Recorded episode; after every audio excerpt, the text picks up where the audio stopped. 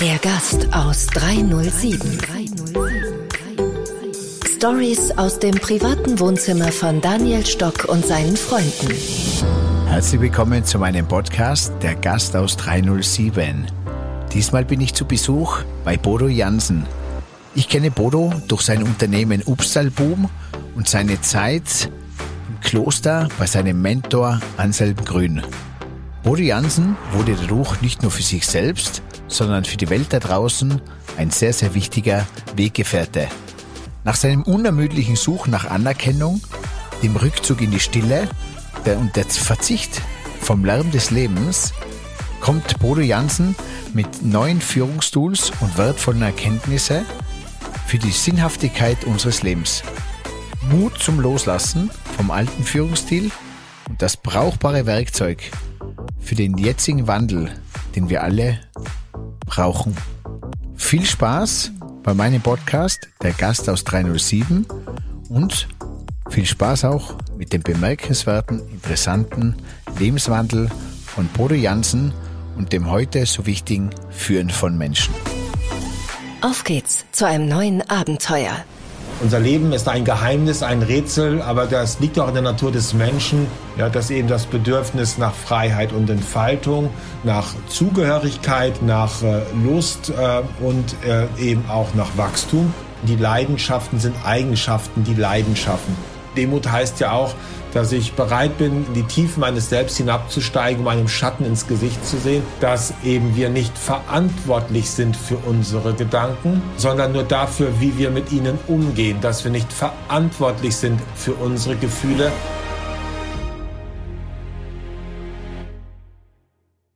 Lieber Bodo, ich freue mich, dich heute in meinem Podcast zu haben, weil ich denke, du hast für die Welt da draußen ein besonderes Geschenk.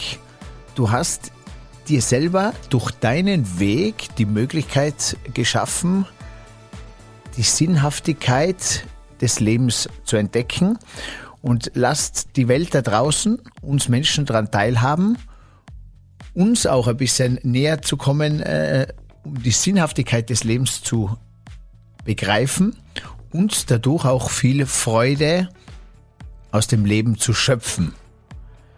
Du hast ja von deinen Mitarbeitern einen schweren Schlag bekommen. Ähm, war das, das war so quasi eines der einschneidigsten und deiner heftigsten Momente in deinem Leben. Daraus wahrscheinlich viel gelernt, einen großen Schlüssel gezogen. Und ich, lieber Bodo, möchte dich heute auf eine Reise mitnehmen. Ein bisschen herauszukitzeln, das äh, Wofür, Wo, das Warum, einfach Möglichkeiten aufzuzeigen und vielleicht auch das ein oder andere Tool, wie wir es auch auf eine Art und Weise schaffen können. Und äh, wie ich dir erzählt habe, Bodo, ich bin ja selber auch auf meinem Weg. Deswegen interessiert mich deine Geschichte natürlich ganz, ganz besonders. Ja, sehr schön. Vielen Dank, lieber Daniel. Ich bin äh, gerne dabei. Jetzt frage ich gleich einmal, falle ich mit der ersten Frage, komme ich schon mal bei der Haustür rein bei dir. Kannst du aus der Retro-Perspektive deine größte Blockade oder deine größten Hindernissen, Hindernisse des Bodos beschreiben?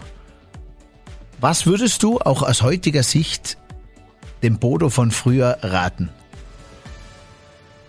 Also die, den größten Widerstand, den ich in mir entdeckt habe, war sicherlich das äh, Bedürfnis, vielleicht auch übermäßige Bedürfnis nach Anerkennung dass ich äh, sehr viel dafür getan habe, auch Eindruck äh, bei anderen Menschen, einen Eindruck zu hinterlassen.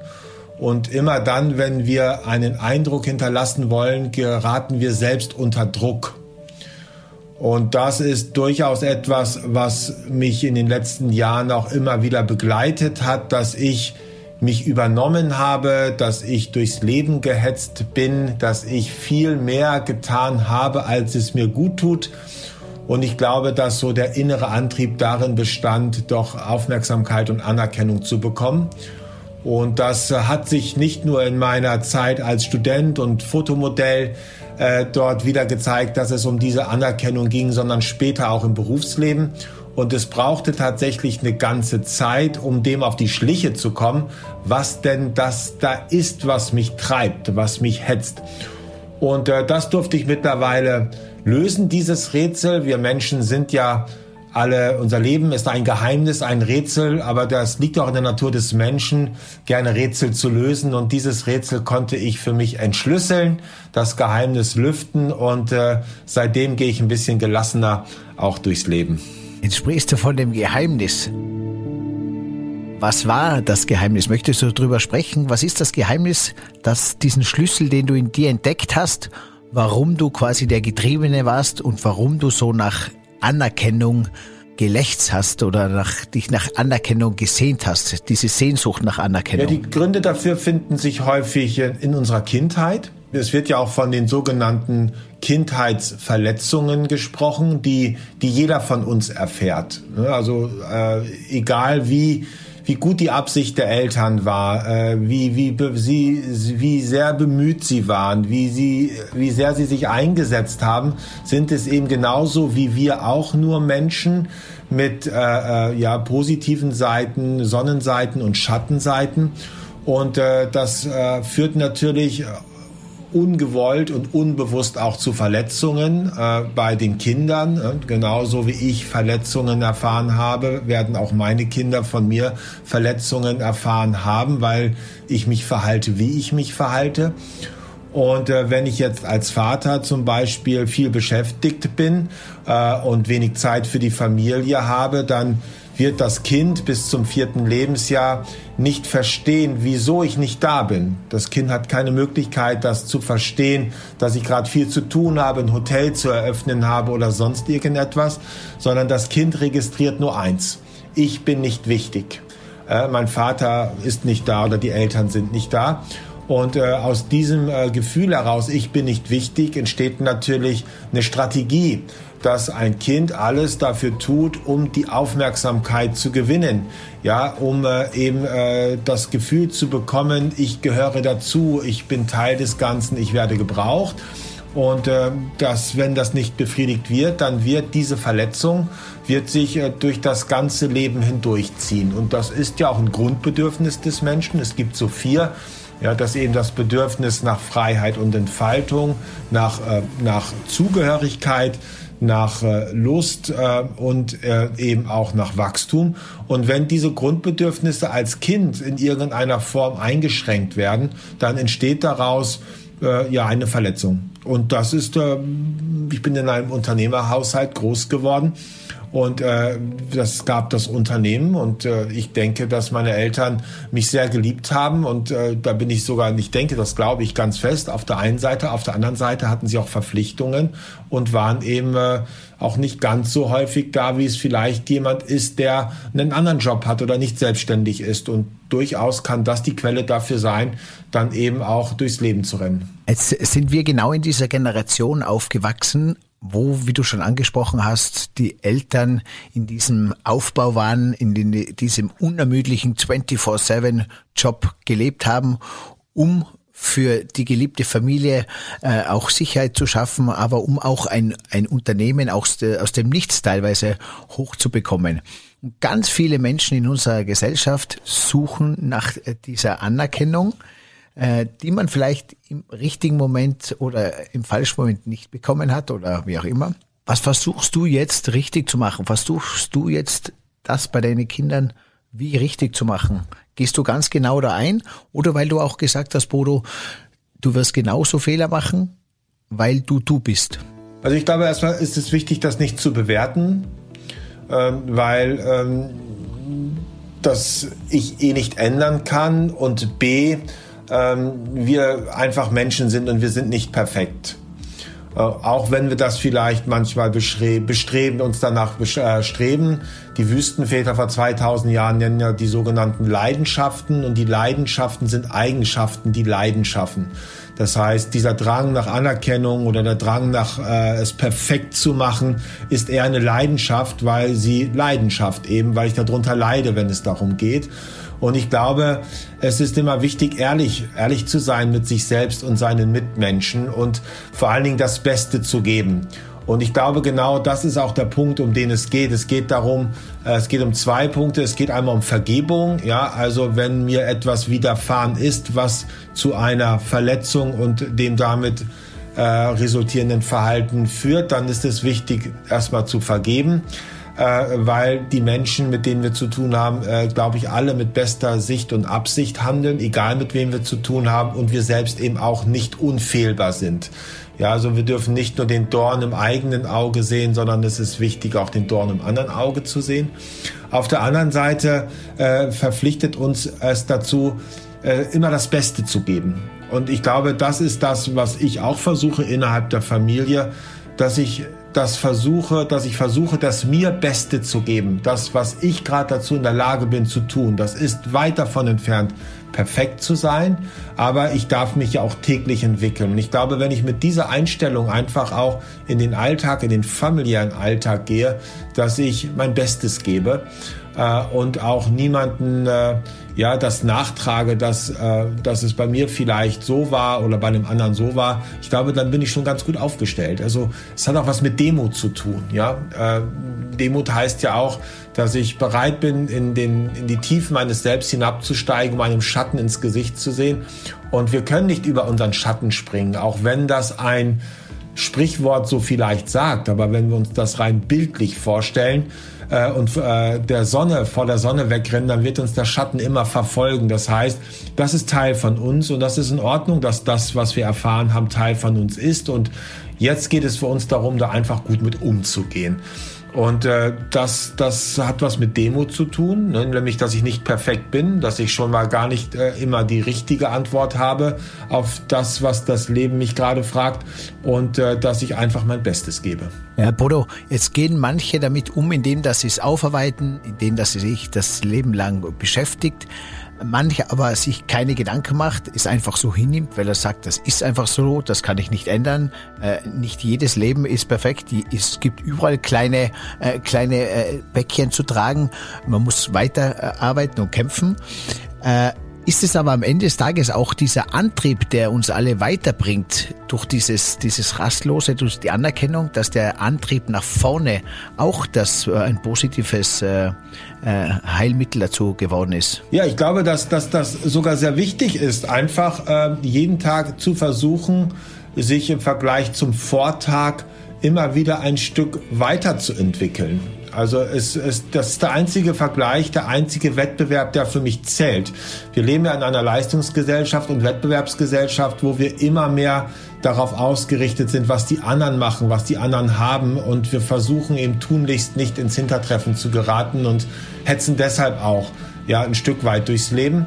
Und äh, dieser Vergleich mit sich selbst ist der, der für mich legitim ist. Also diese, diese Bereitschaft, äh, diese, diese Neugier, diese Begeisterung dafür, mich täglich ein Stück weiter zu entwickeln. Das setzt natürlich voraus, dass ich nicht hochmütig bin und glaube schon die Welt in der Tasche zu haben, sondern da kommt wieder diese Demut ins Spiel, äh, dass ich noch ganz am Anfang meines Weges stehe, egal wie weit ich entwickelt bin, dass das Leben für mich noch so viele Geheimnisse bereithält, die ich noch lösen darf und dass es in mir noch so viel zu entdecken gibt, dass ich gar nicht so alt werden kann, um dieses Geheimnis zu lüften. Also äh, diese, diese Lust daran, das äh, Geheimnis äh, des eigenen Lebens zu lösen. Und das geschieht eben nicht, wenn ich durch das Leben renne, sondern äh, das geschieht in der Reflexion und nicht in der Aktion, wenn ich mich besinne, wenn ich zur Ruhe komme, wenn ich in die Stille gehe äh, und dann mich betrachte und schaue, was geschieht dort.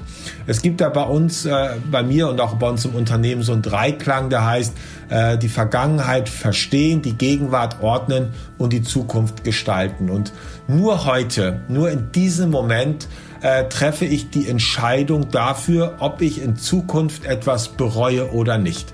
Alles das, was war, kann ich nicht verändern und alles das, was sein wird, darauf habe ich nur relativ wenig Einfluss. Das, worauf ich Einfluss habe, ist eben die Entscheidung, die ich treffe und das Verhalten, das ich an den Tag lege. Das sind eigentlich die beiden Parameter, mit denen ich mein Leben und das meiner Mitmenschen gestalten kann. Du hast dann keinen Einfluss mehr auf die Reaktion deiner Mitarbeiter gehabt nach, äh, nach deiner Zeit im Hotel, äh, als sie dir diese Ablehnung gegeben haben also quasi richtig nüchtern geworden bist nach einer Ablehnung. In dem Moment, wo du eigentlich äh, Liebe gebraucht hättest, kam dann die richtig große Ablehnung und das aus der eigenen quasi Familie. Äh, was war in diesem Prozess nach der Ablehnung für dich das Schwierigste? Das Aushalten, der ehrliche Umgang damit. Mit dir selber, du mit dir selber. Mit mir selbst, das anzunehmen. Also das nicht äh, die Schuld für das, was dort geschehen ist, nicht bei anderen zu suchen, dass sie die falsche Sicht auf die Dinge haben, sondern, also das wäre sehr bequem gewesen, äh, sondern äh, ehrlich zu sein äh, und für sich das anzunehmen, was mir dort entgegengebracht worden ist. Und das Annehmen war zu, auf der einen Seite das Schwierige, auf der anderen Seite hat es zu einer Linderung geführt. Nämlich Leid entsteht ja aus dem Widerstand gegenüber etwas heraus. Ne? Also ich, ich habe Angst, weil ich jetzt etwas nicht erleben will, was ich gerade erlebe. Also der Widerstand gegen etwas oder jemanden ist das, was zu Leid führt. Und äh, dann über, darüber das zu überwinden, ja, diesen Widerstand zu überwinden und zu sagen, das ist jetzt so, das nehme ich so an. Wenn die Menschen das sagen, dann wird etwas da dran sein, dann scheint das zu stimmen. Das war der genauso schwierige wie entlastende Schritt. Äh, heißt das auch, dass dann auch für die Welt draußen, wenn ich irgendwo in einem Raum bin, in meinem, in meinem eigenen Raum, der überfüllt ist und ich nicht mehr weiß, wohin, dann heißt es nicht den Raum wechseln, sondern da geht's um Rückzug. Das heißt, du hast auch diesen absoluten Rückzug mit dir gemacht, der bis in die absolute Stille geführt hat.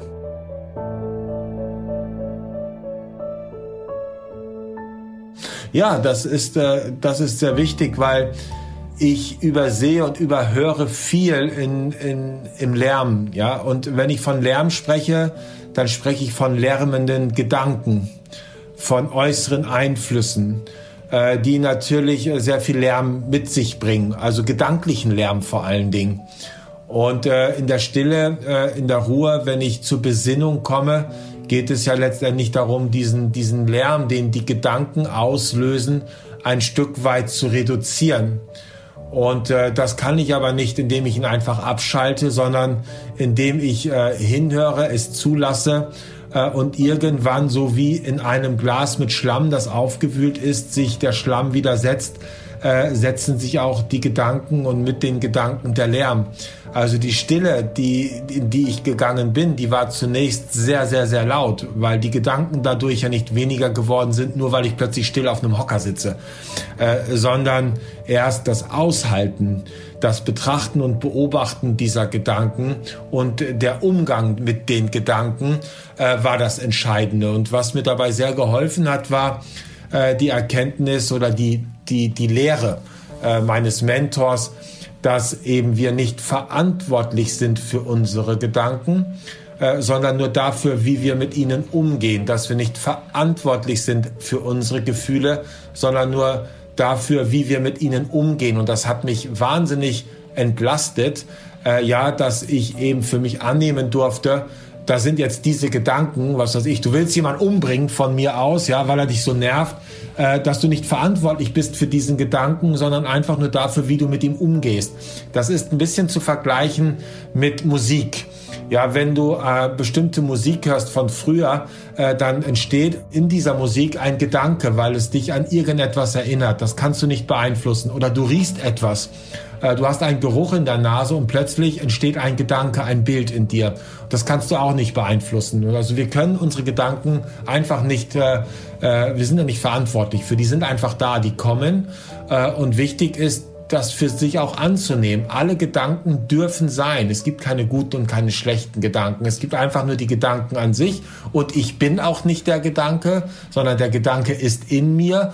Und ich habe nun die Aufgabe, damit mit diesem Gedanken gut umzugehen. Und das hat äh, mir sehr dabei geholfen, die Stille auch zu ertragen. War das der Mentor, der Anselm Grün im Kloster, der dir da sehr geholfen hat? Und hast du dann diese Meditation, hast du mit in dein Unternehmen genommen. Bei dir haben wir dann alle meditiert. Ist das der einzige und richtige Weg heutzutage für das Unternehmen auch? Oder war es dein Weg, der für dich dann das Allerwichtigste ist? Ähm, ich glaube, dass für jeder, dass jeder, der, der sich auf den Weg macht, sich selbst zu begegnen, äh, sich selbst zu erfahren, sich, sich selbst herauszufinden, wer er denn wirklich ist und nicht der, zu dem er durch irgendetwas gemacht worden ist, dass äh, der Mensch nicht über die Stille äh, äh, äh, hinwegkommt. Also sich selbst zu erfahren, sich selbst zu erleben, sich selbst zu begegnen, sich selbst wahrzunehmen, ist nicht möglich, wenn ich nicht in die Stille gehe. Äh, dann entsteht auch nicht dieses Wachstum. Das ist, wie gesagt, ich hatte äh, beim Sport eben auch so, äh, wenn ich Sport mache, während ich trainiere, wachse ich nicht. Ja, sondern äh, ich wachse erst in den Phasen, zwischen den Sporteinheiten. Das nennt man das Side-Prinzip, das Prinzip der Superkompensation. Da, äh, ich arbeite äh, mit dem Muskel, da geht etwas kaputt, wo erhobelt wird, da fallen Späne, äh, da wird strapaziert, das ist unbequem, das tut weh, das schmerzt.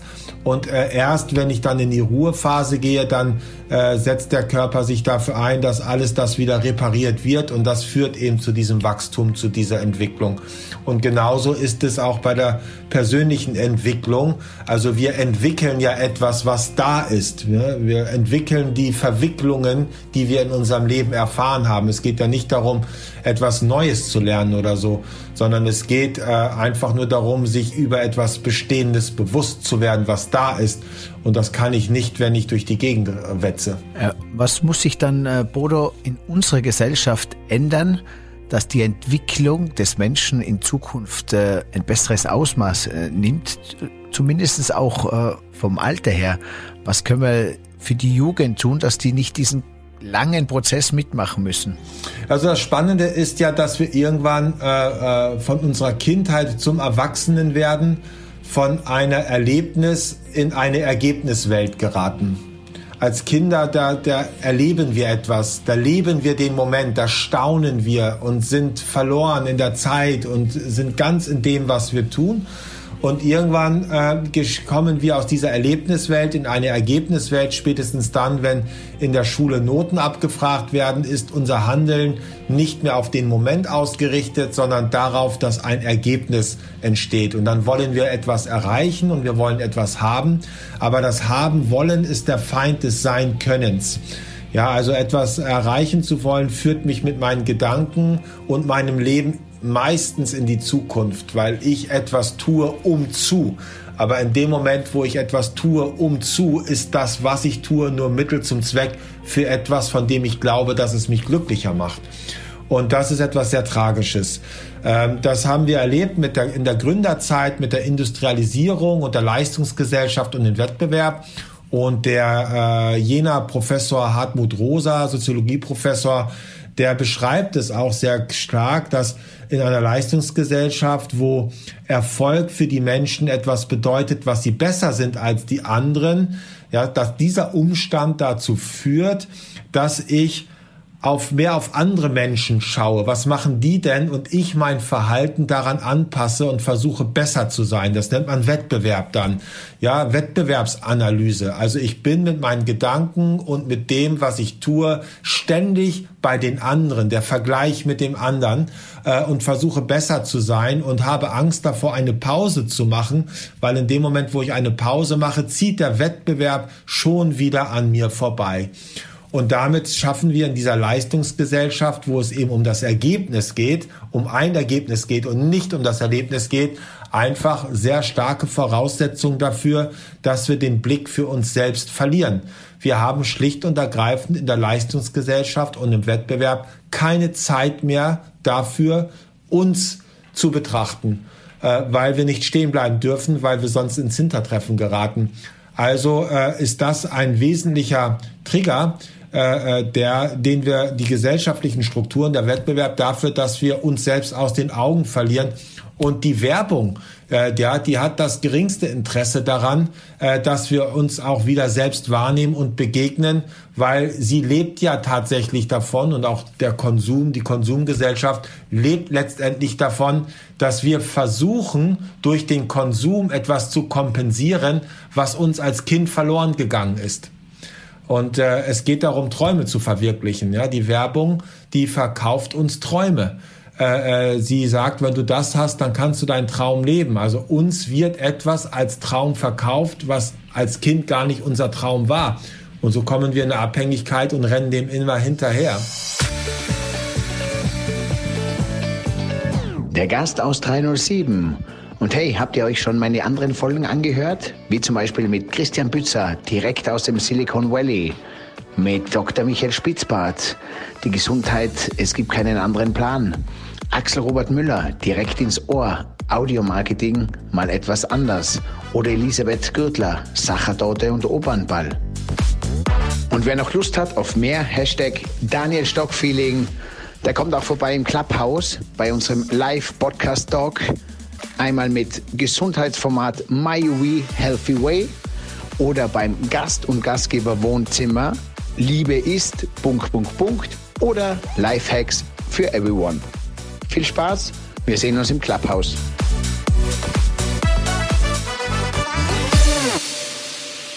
Du hast da auch den Wandel gehabt, einen extremen.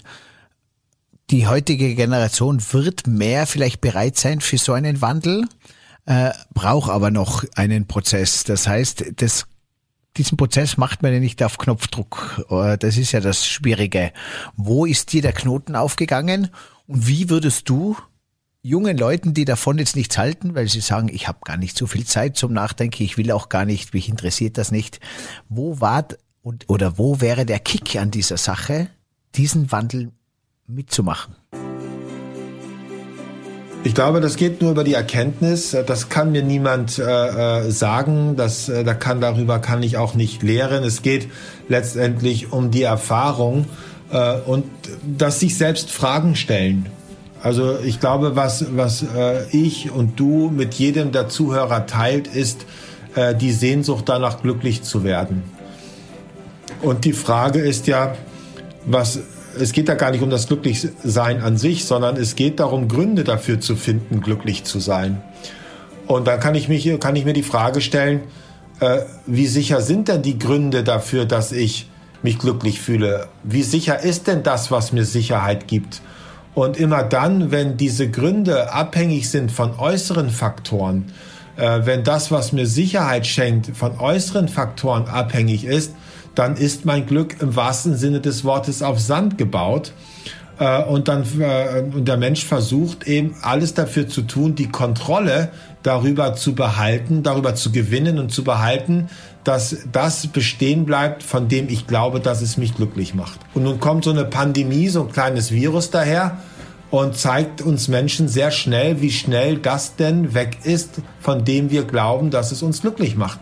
Also ist doch die Frage, wie kann ich das, was mich glücklich macht, in mir selbst finden? Was ist denn das? Und ich glaube, das ist die entscheidende Frage, um die es geht. Äh, in der ethischen Philosophie, äh, mit der wir uns sehr intensiv beschäftigen, spricht man von der sogenannten Eudaimonie. Und zwar ist das äh, das gelingende Leben jenseits äußerer Faktoren.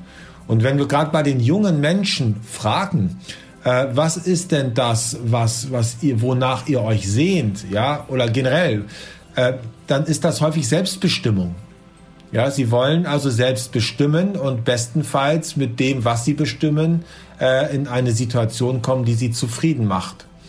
Und da sind für mich zwei Aspekte wichtig. Das ist einmal die Freiheit natürlich, äh, aber die ist eben nicht zu verwechseln mit äh, einer Willkür, einer egoistischen Willkür, weil dort natürlich die Verantwortung fühlt. Also es geht letztendlich um das Bewusstsein darüber, dass es einen Menschen gibt im Leben, der dafür verantwortlich ist, wie es mir geht. Und das bin ich selbst. Und das werde ich, indem ich Antworten, kluge Antworten darauf finde, ja, auf die Frage, die mir das Leben stellt.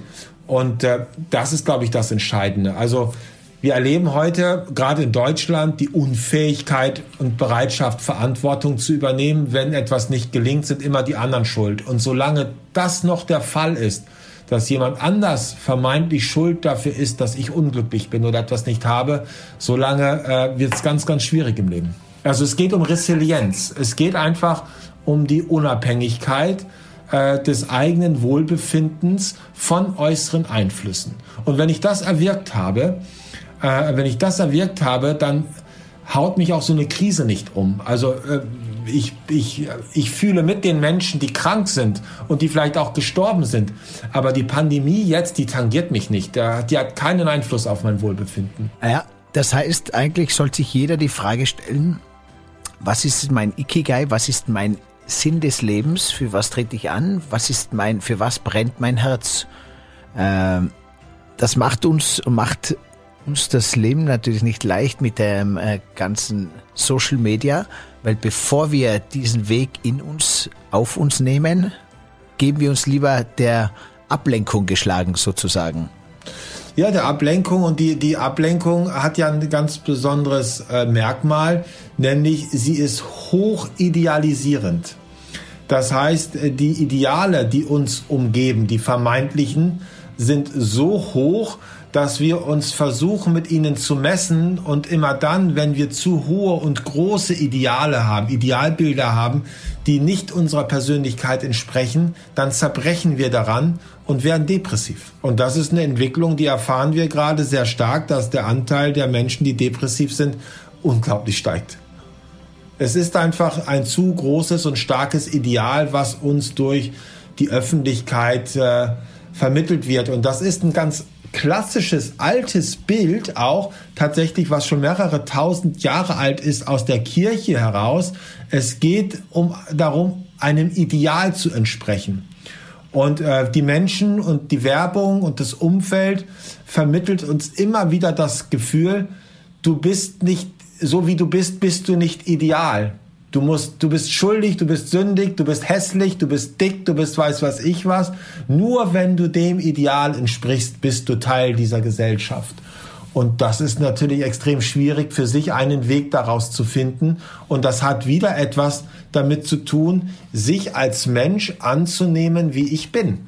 Also nicht den Widerstand zu hegen, äh, ich, ich entspreche nicht dem Ideal, äh, das ist schrecklich, mir geht es schlecht, weil ich nicht dem Ideal entspreche, sondern zu sagen so, okay, ich für mich als Mensch bin schon ideal.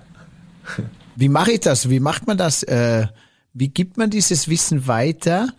Äh, es gibt so viele Menschen, die leben ihr Leben einfach, die ratterns runter. Die leben da dahin, die finden ihren Sinn nicht, äh, die wissen auch gar nicht den großen Zweck, die haben vielleicht auch gar nicht große Wünsche, auch nicht wirklich Probleme. Es geht einfach so Woche für Woche, man lauft auf diesem Glück der des Familienglücks hinterher, des äh, Reichtums. Vielleicht äh, überlegt man sich, schade, dass ich nicht mehr Umsatz mache, dann könnte ich mehr Urlaub machen. Aber irgendwie, ja, das ist so. Und äh, ich kenne auch viele, die dann sagen, ja, das mache ich nicht jetzt, das, das sollte so nicht sein, das mache ich im nächsten Leben oder mein, das Leben ist kein Ponyhof, es ist halt so, das trifft mich. Wie kann man das oder wie gibst du das in deinen Seminaren weiter? äh, dass der Mensch das begreift und, und ein bisschen daraus lernt?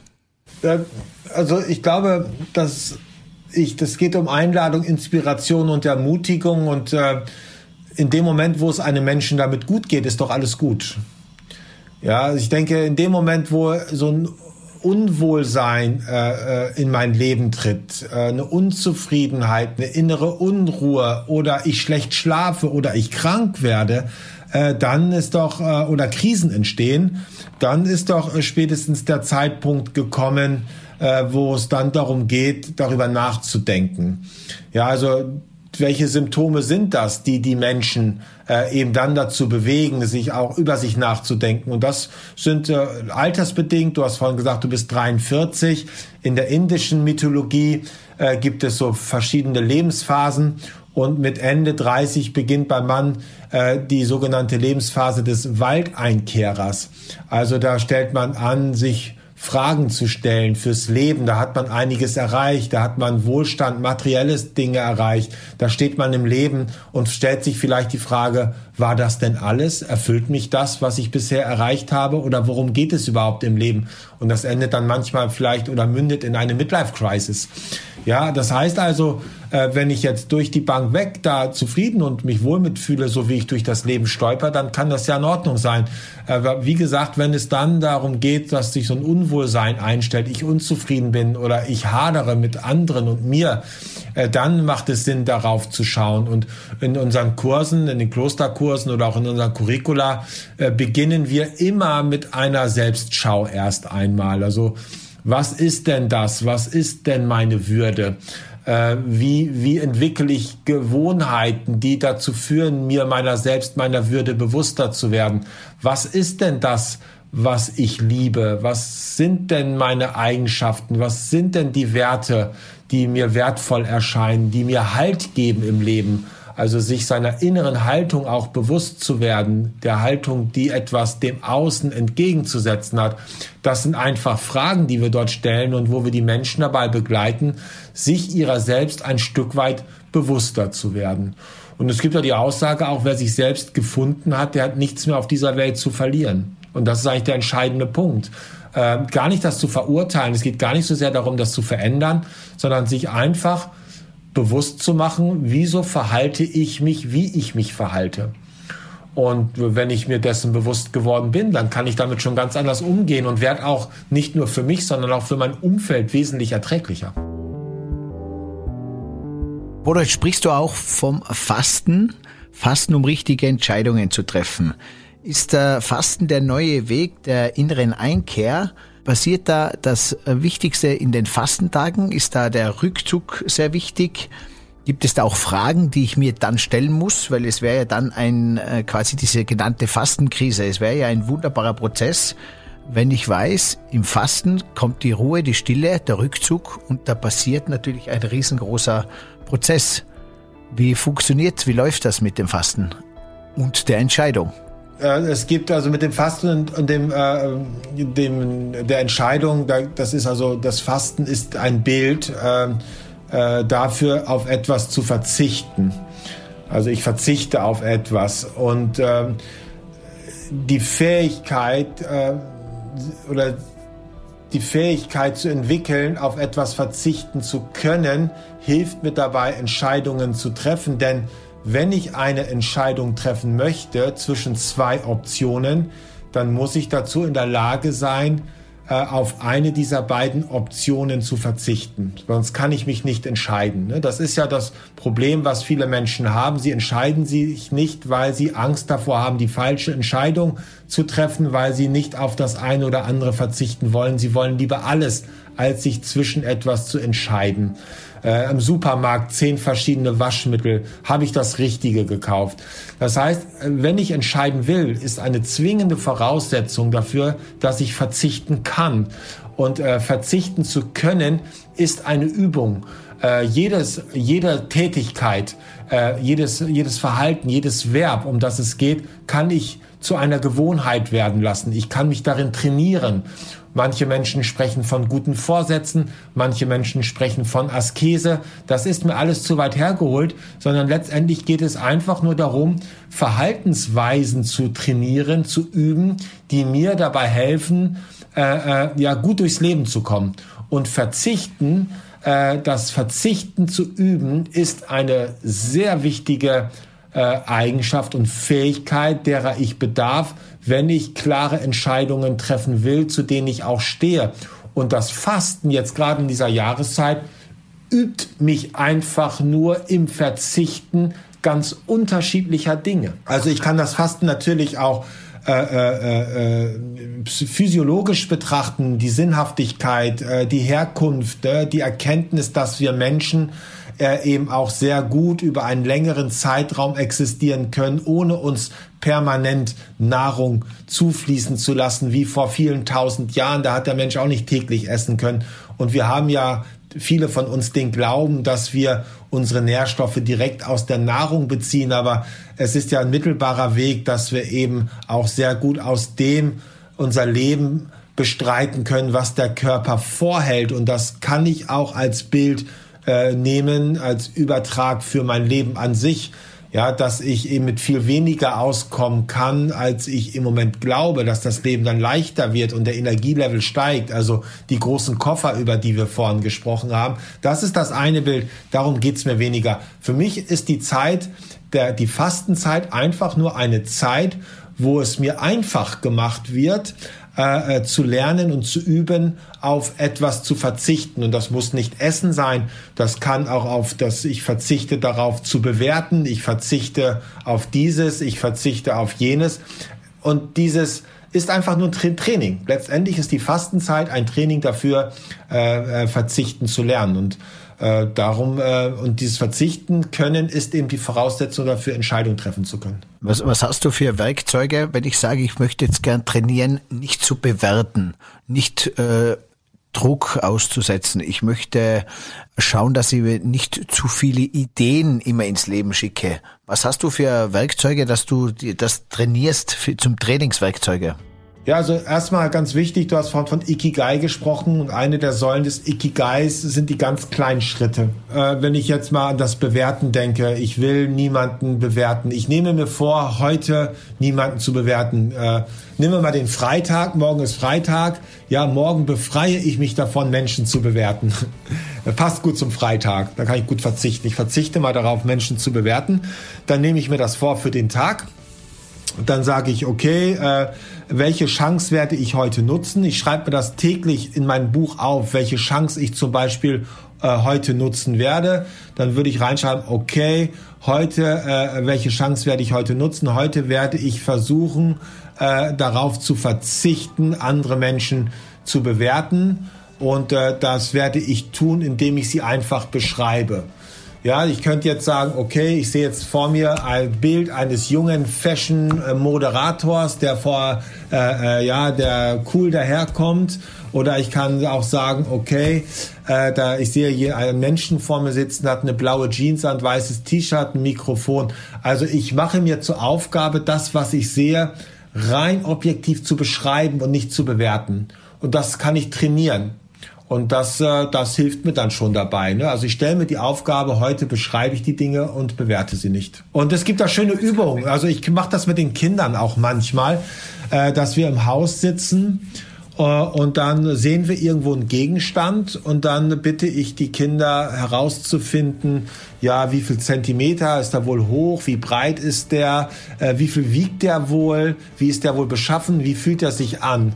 Ne, dass sie einfach mal versuchen, etwas zu beschreiben. Und in dem Moment kommen sie sofort aus der äh, Bewertung raus. Und ich habe im Curriculum habe ich eine ganz schöne Übung dafür, äh, die sehr einprägsam ist, weil dort viel gelacht wird. Äh, dann äh, gehe ich, spreche ich nämlich über den Unterschied zwischen beschreiben und bewerten. Dann verlasse ich den Raum und gieße mir Wasser zwischen die, sage ich gehe auf Toilette. Und dann, wenn ich den Raum verlassen habe, gieße ich mir Wasser in Schritt, äh, dass ich einen richtig feuchten Schritt habe.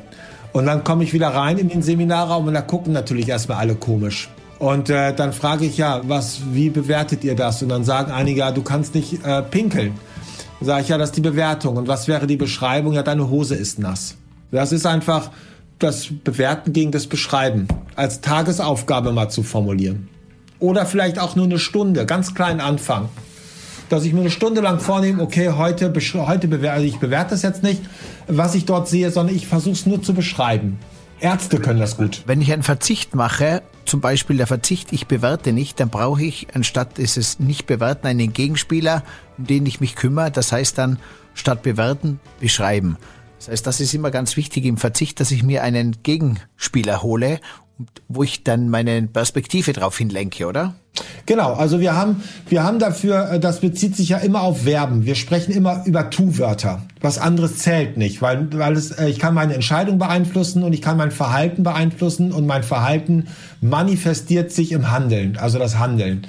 Und wir haben äh, zum Beispiel Listen erstellt äh, äh mit Tu-Wörtern, äh, die, äh, die dazu führen, dass Menschen frustriert sind, dass die Gemeinschaft gespalten wird. Schreien, schlagen, äh, äh, lügen, mobben, was auch immer. Und dann haben wir die Aufgabe gestellt, dafür sogenannte Antonyme, wie du gerade sagst, Gegenspieler zu finden. Also was ist das Gegenteil von Schlagen, von Schreien, von Lügen, von Mobben und, und, und. Und das haben wir die Teilnehmer dann herausfinden lassen, genau diese Gegenspieler herauszufinden und diese Gegenspieler, ich nehme etwas an, anstatt etwas abzustreiten zum Beispiel. Kann ich dieses Beispiel nehmen? Äh, Konflikte wenn mich jemand, wenn mir jemand sagt, Bodo, du bist fährst immer schnell aus der Haut, dann äh, kann ich die Entscheidung treffen, wie ich mich dazu verhalte. Ich kann einmal äh, sagen, du hast ja nicht mehr alle Latten am Zaun, ich meditiere eine Stunde am Tag, ich kann gar nicht aus der Haut fahren. Äh, äh, du bist, denk mal darüber nach, äh, was du hier sagst und siehst und äh, alles doof. Ne? Das wäre eine Verhaltensweise. Ich streite das ab, was der sagt.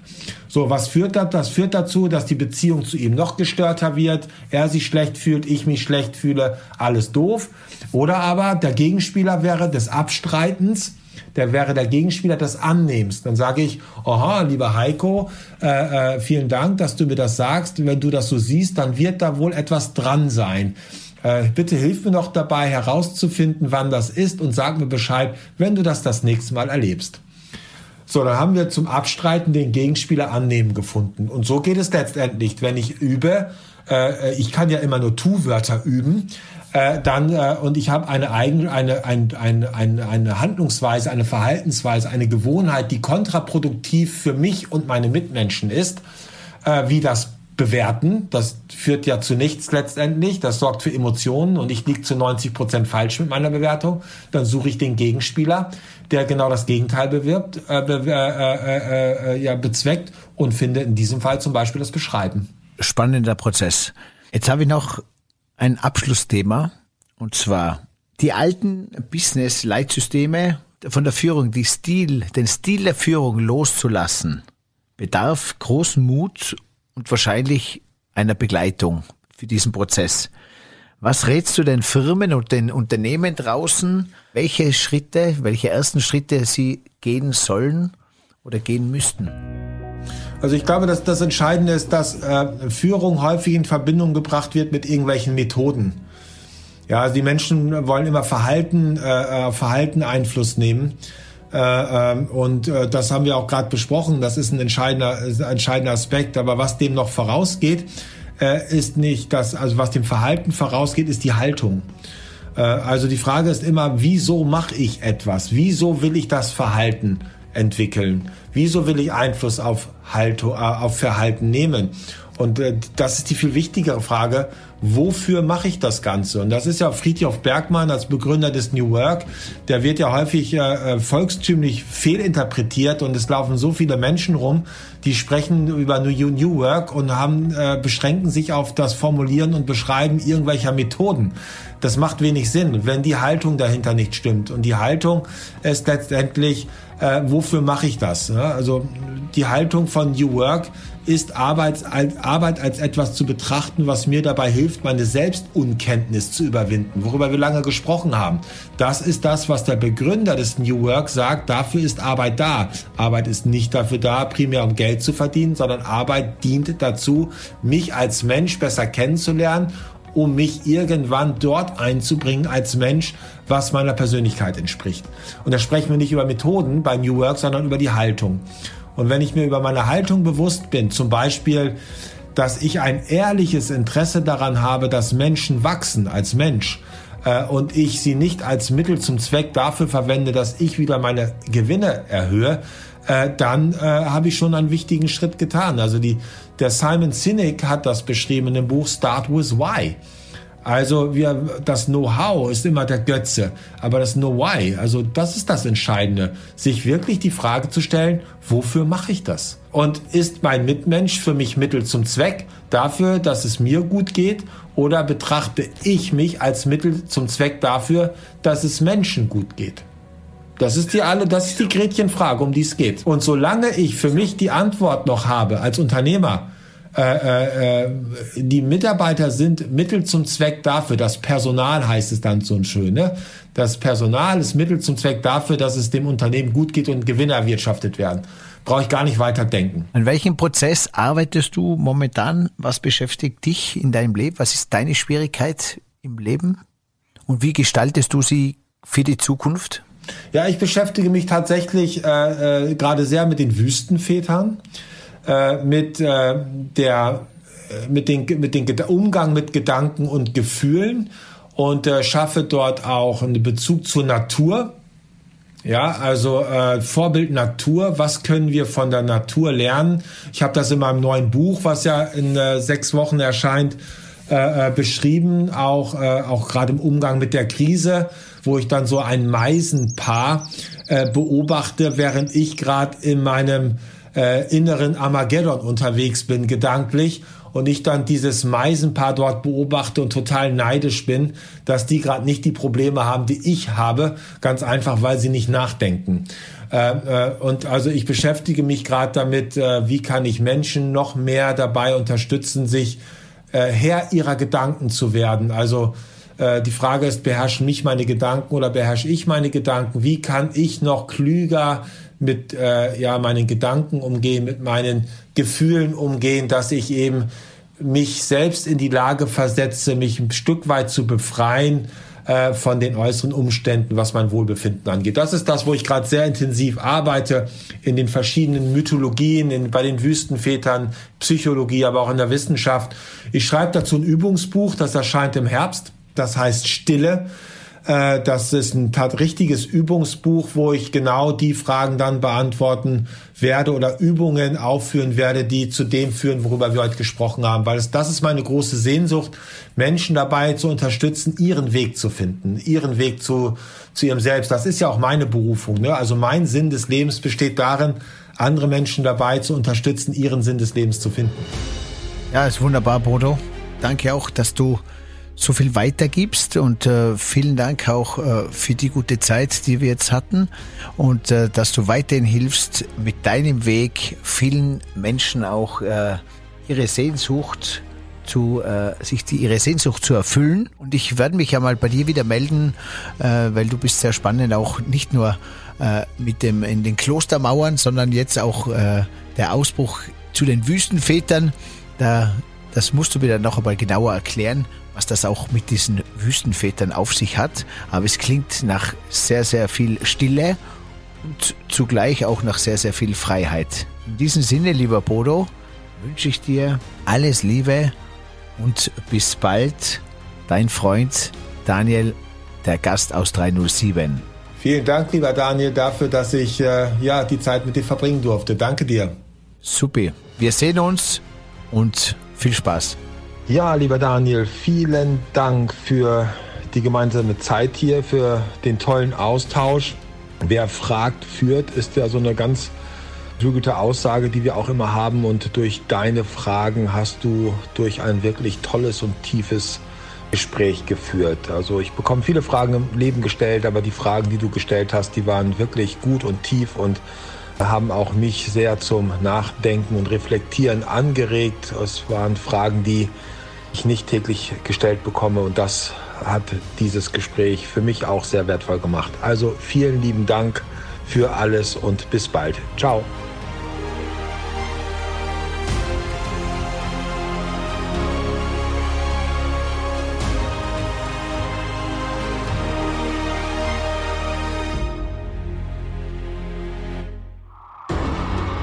Hey, und in dieser Podcast-Serie möchte ich ganz besonders unser Gesundheitswohnzimmer My hinweisen.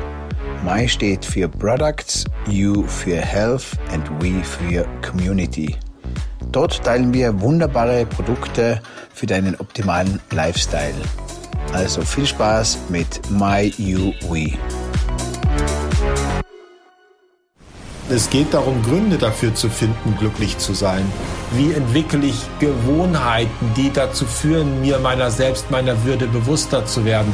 Und es gibt ja die Aussage, auch wer sich selbst gefunden hat, der hat nichts mehr auf dieser Welt zu verlieren.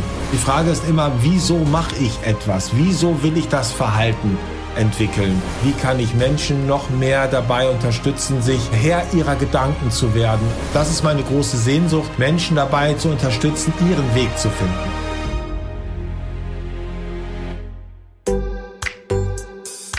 Der Gast aus 307.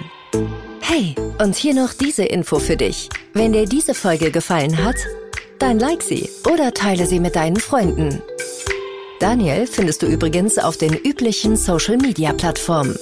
Sein Name dort entweder Daniel Stock oder Stockanotti. Danke dir. Danke dir und viel Spaß.